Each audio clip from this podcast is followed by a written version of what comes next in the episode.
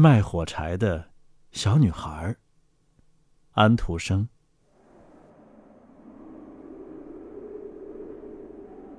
天儿冷得可怕极了，飘着雪，开始黑了下来。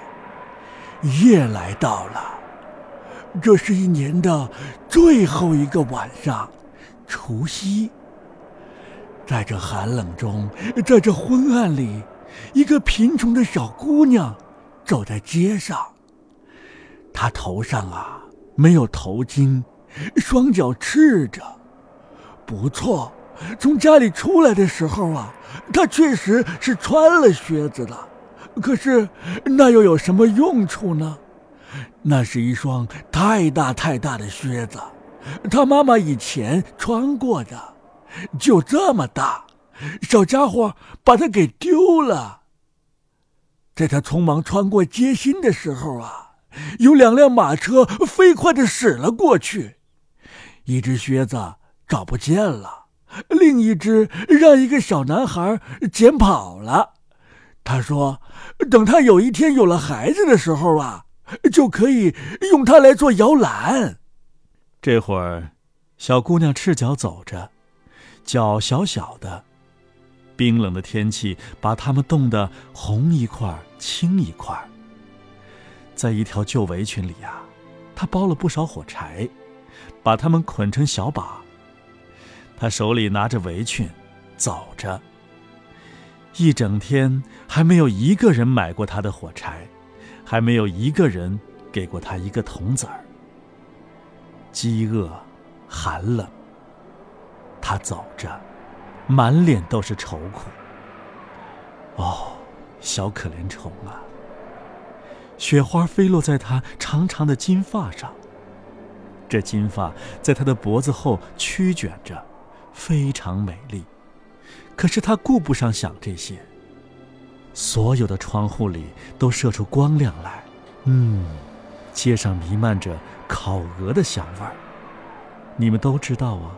这是除夕呀，是啊，他心里想着这个呢。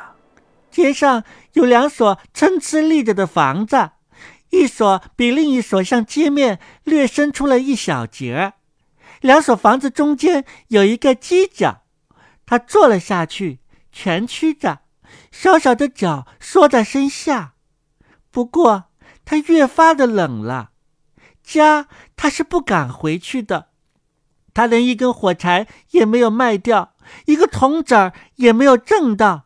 他的爸爸要打他的，家里也很冷，他们的屋子空荡荡的，上面只有一层房顶。虽说那些大的缝都拿谷草和布块堵着，风还是从屋顶灌了进来。他的小手给冻得完全麻木了。哎。一小根火柴会很管用的，敢不敢抽出一根，在墙上一划，暖和一下指头？他抽了一根火柴，呲的一声擦亮。啊，火光多亮啊，燃的多么亮啊！在他拿双手拢着它的时候，它多像一支小小的蜡烛，有一丝温暖，有一团明亮的火焰。小姑娘以为她坐在一个大大的火炉前，铜的炉膛、铜的提把，全都是亮堂堂的，火燃的令人十分的舒心，暖和的很。哦不，怎么回事儿？小家伙已经把双腿伸了出去，也让他们暖和暖和。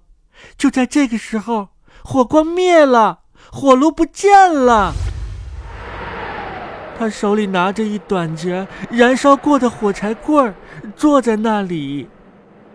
他又划了一根新的，火柴燃烧着，发着光。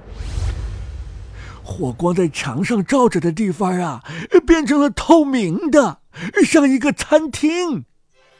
他朝里边望去，里面的桌子上铺了一块亮闪闪的白桌布。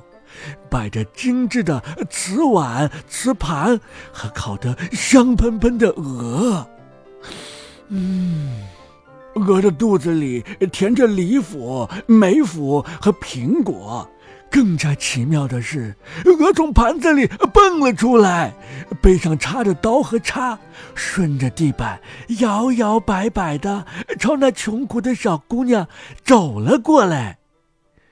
接着，火柴熄了，眼前看得见的只是一堵厚厚的、冰冷的墙。他又划燃一根新的。这回呀，他坐在可爱的圣诞树的下面。这棵圣诞树比他前几天在圣诞节时透过玻璃窗看到的那个有钱的商店老板的那一棵还要大得多呢，装点的也更好看。绿色的珠子上面成百上千的蜡烛在燃烧着，带框的画儿就像商店橱窗里挂着的那种，正从上朝下瞅着他。小家伙手朝上展开，就在这个时候，火柴熄了。那许许多多的圣诞蜡烛冉冉往上升去，高高的，高高的。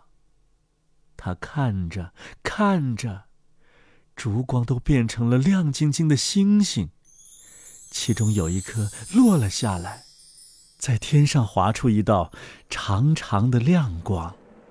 哦。一个人死掉了，小家伙说道。一位老祖母，那位唯一对他好，可是现在却去世了的老祖母对他说过：“天上掉一颗星啊，便有一个魂灵回归，去见上帝。”他又在墙上划了一根火柴，火柴照亮了四周围，老祖母在亮光里站着。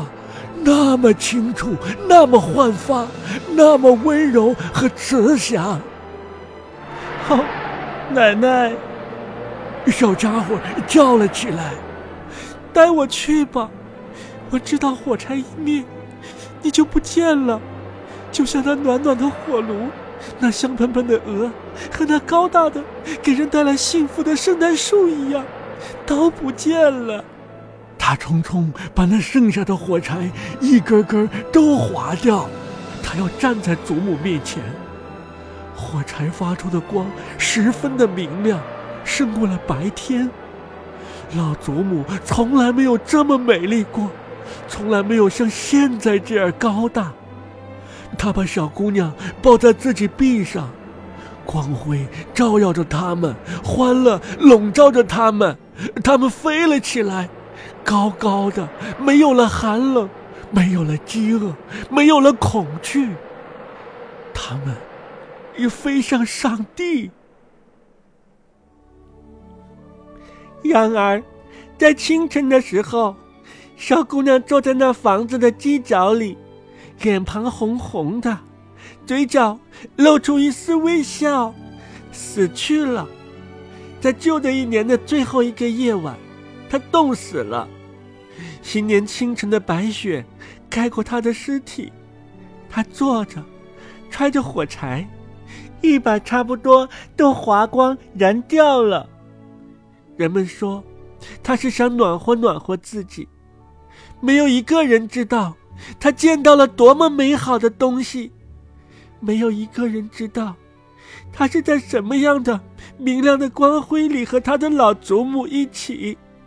走进了新年的欢乐之中。